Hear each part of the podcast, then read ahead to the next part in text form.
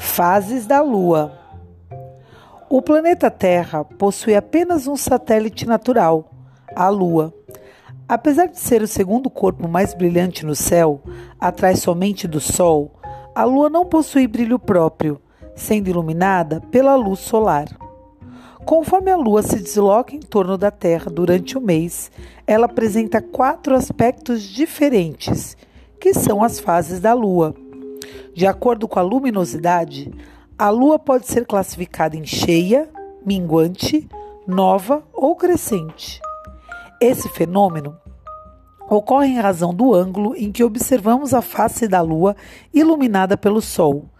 Cada fase da Lua tem duração de aproximadamente sete dias, influenciando nas marés em alguns hábitos, como cortar o cabelo, pescar, entre outros. Lua cheia considerada por muitos como a fase mais bela. A lua cheia se dá quando o sol ilumina totalmente a parte da lua voltada para a Terra. Lua minguante. Essa fase é marcada pela perda de luminosidade, na qual observamos apenas uma face iluminada que forma uma letra C ao contrário. Lua nova é marcada por pouca luminosidade, pois sua face voltada para a Terra não está sendo iluminada pelo Sol. Lua crescente.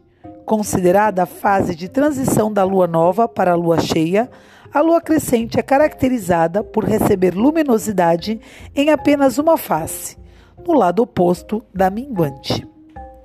Por Wagner de Cerqueira e Francisco, graduado em Geografia, equipe Escola Kids.